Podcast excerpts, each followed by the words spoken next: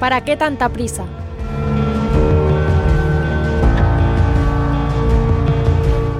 ¿Para qué tanta prisa? Preguntas siempre ante la premiante solicitud. ¿Para qué tanta prisa?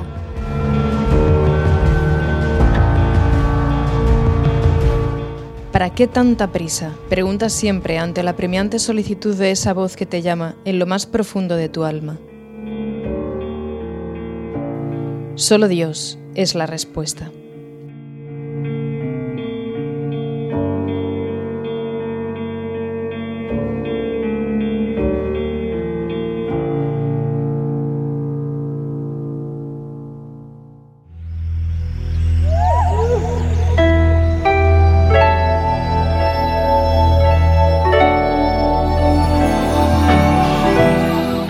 Verona, 5 de agosto, por la tarde. Una catarata de felicitaciones nos impedía la entrada. Auguri, auguri, gritaban los asistentes a la boda, dándose interminables besos y abrazos y examinando de reojo los vestidos, trajes y joyas de los demás invitados. Tuvimos que esperar a que salieran todos para poder entrar en la iglesia de Santa Anastasia. Se habían arracimado en torno a las estatuas de los famosos Gobi, eternamente encorvados, son viejísimos. En realidad no lo eran tanto, pero mm, ya sabemos que para ti la ancianidad comienza a los 30 años. Esperamos a que saliera la ruidosa comitiva nupcial y entramos dentro de la iglesia, donde estuvimos rezando un buen rato. Oye, mira este cuadro, es de San Jorge y la princesa. Qué bonito, me gusta. Después de ver el cuadro nos fuimos bordeando el río hasta el anfiteatro, donde tenía lugar una función lírica pero no quedaban entradas. Habíamos llegado demasiado tarde. Da igual, vamos a pasear por la Piazza del Herbe, contemplando el bullicio de la ciudad y las pinturas murales. Me gusta cómo pronuncias el italiano. Gracias. ¿Qué es más importante, el matrimonio o la vida religiosa? ¿Y cuál es la vocación más importante? ¿La del contemplativo o la del misionero? ¿La de la madre de familia o la de un sacerdote? ¿La del que se entrega a Dios en medio del mundo o la del que se aleja de Él? No lo sé. Yo creo que tú misma lo adviertes. Y te hacías preguntas sin respuesta. ¿Pero dónde debo entregarme? Donde Dios te llame. ¿Y cuál es la vocación más importante para mí? Aquella que Dios tiene pensada desde toda la eternidad para ti. ¿Qué debo hacer? ¿Casarme o no? Lo que debes hacer es cumplir su voluntad.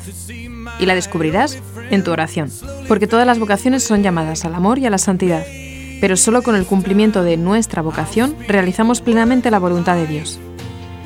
Es cierto que la Iglesia nos enseña que la vocación a la virginidad es en sí una vocación más perfecta que la del matrimonio, y lo recuerda el propio Señor. Lo aconseja San Pablo al hablar del padre que da en matrimonio a su hija. Si la casa, comenta el apóstol, hace bien, mas el que no la da en matrimonio hace mejor, pero lo que es más perfecto en sí no es necesariamente lo que Dios desea para todos. Pero la carga de la castidad... La castidad no es una carga, como esta mochila que pesa cada día más. Es un don gozoso de Dios, un regalo inmerecido, que parece incomprensible a veces para algunos. No es algo insufrible que nos deje jorobados psíquica o espiritualmente para siempre, como esos gobi de la puerta de Santa Anastasia. Aunque ya nos ha prevenido el Señor, no todos entienden estas palabras, sino aquellos a quienes se ha concedido. Y añadía, el que pueda entender, que entienda. El que pueda entender. Sí, son palabras misteriosas que se vuelven claras en el alma del que llama por ese camino. ¿Conoces la historia de la vocación del Papa? Hubo un día, relata él, en que supe con certeza que mi vida no se realizaría en el amor humano, cuya belleza siempre he apreciado profundamente. No sé si tú entiendes estas palabras. Si es así, agradecele con toda tu alma este don a Dios y entrégate por entero. No te niegues a esa llamada al amor. Es la voz del Señor, que exhorta e invita a sus soldados al premio de la castidad. Quien pueda comprender, comprenda. El que pueda combatir, que combata, venza y triunfe.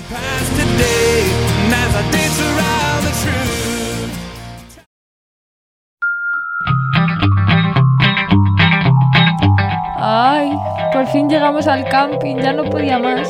Mira, anochecido. Mira cómo se llama el camping. Romeo y Julieta. No podía ser de otra manera. ¡Hala! Es más caro de lo que pensaba. Bueno, ya no tenemos más remedio que quedarnos aquí. Así que vamos a montar la tienda.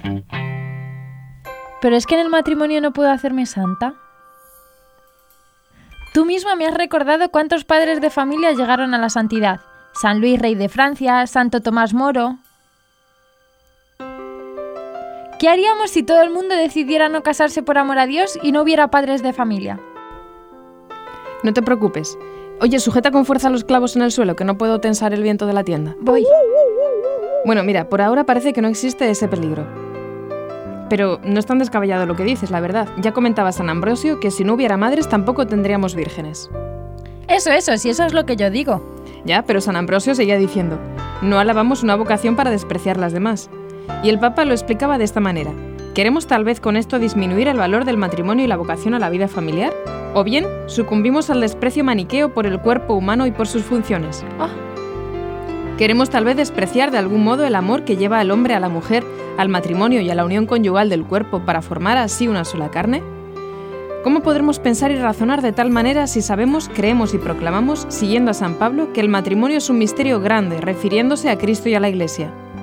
Ninguno, sin embargo, de los motivos con los que a veces se intenta convencernos acerca de la inoportunidad de la virginidad corresponde a la verdad que la Iglesia proclama. Al contrario, el motivo esencial, propio y adecuado está contenido en la verdad que Cristo declaró hablando de la renuncia del matrimonio por el reino de los cielos, y que San Pablo proclamaba escribiendo que cada uno en la Iglesia tiene su propio don.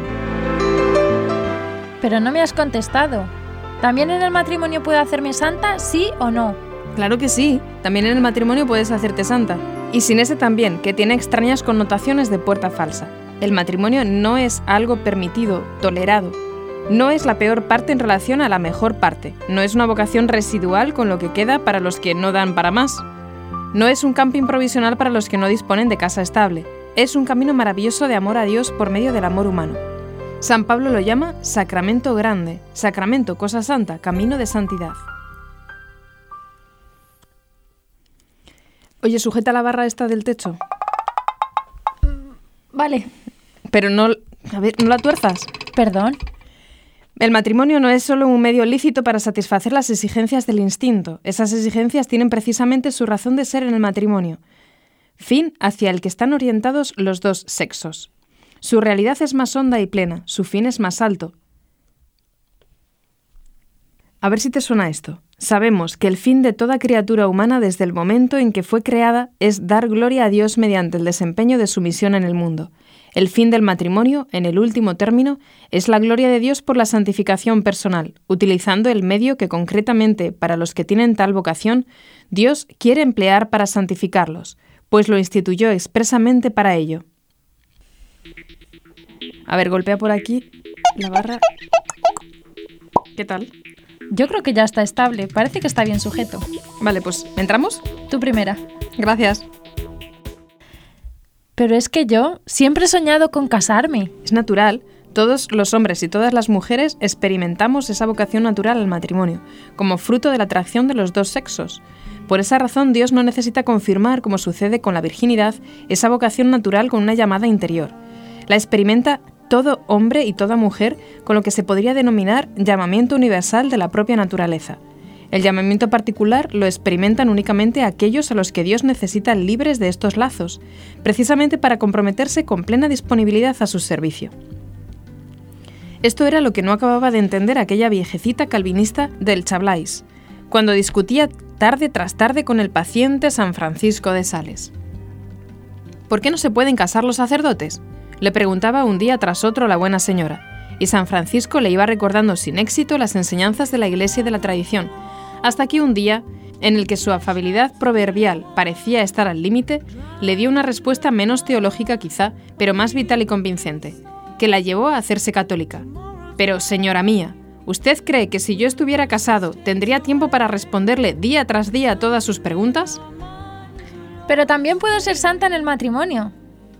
Sí, puedes hacerte santa en el matrimonio, pero no contestes con ligereza y procura no moverte demasiado porque se nos va a derrumbar de un momento a otro la tienda. Basándote solo en la tendencia de la naturaleza y preguntándote en la intimidad de tu oración, ¿de verdad, de verdad es ahí donde me quiere Dios? Pues yo pienso que...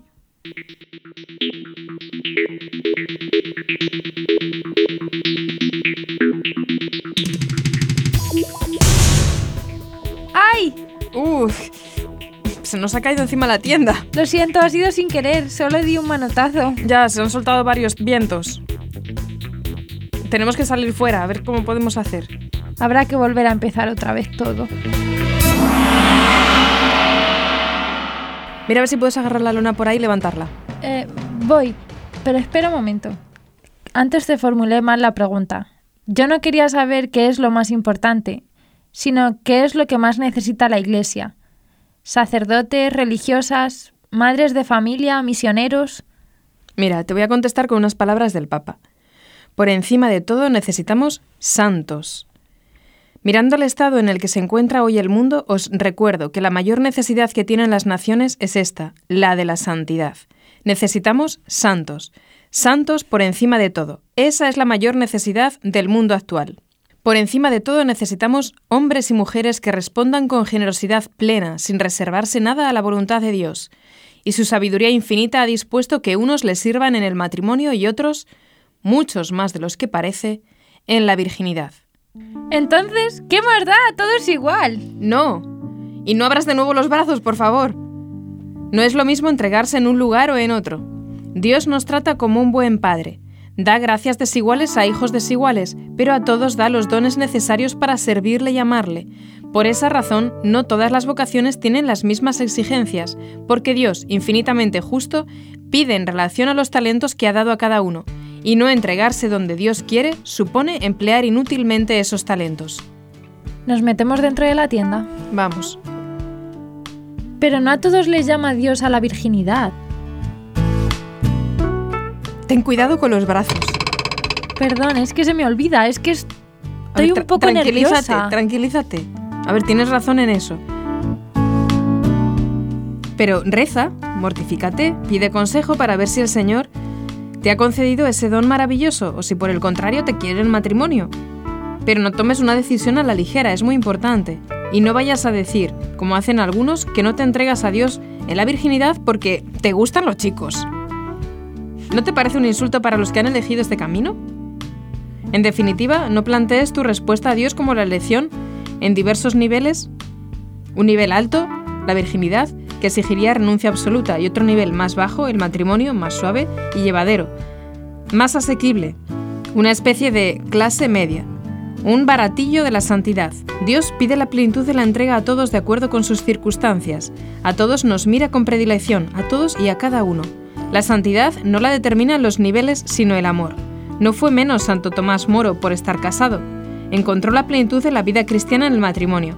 Pero si hubiese elegido el matrimonio por falta de generosidad con Dios, no hubiese sido santo. Por eso, desecha esa visión de la vocación que la asemeja a una respuesta más o menos indiferente ante una oferta de verano de los grandes almacenes. Si soy más generosa, elijo la virginidad. Si menos, el matrimonio. Y aquí se acabó nuestra conversación. Dijiste no sé qué, se derrumbó de nuevo todo, formando un estrépito que despertó a nuestros vecinos del camping, nos gritaron que guardáramos silencio, salimos entre un amasijo de lonas y cuerdas y decidimos dormir al aire libre.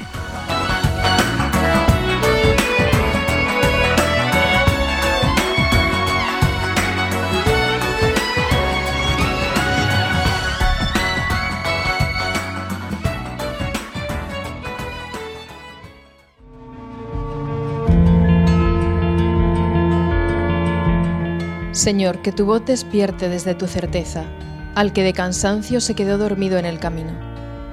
Préstame tus brazos para incorporarme nuevo y decidido, para saber que sí se puede, con el mismo brío, y entonces caminaré hacia ti porque sí he creído que siempre se puede, se puede, sí se puede.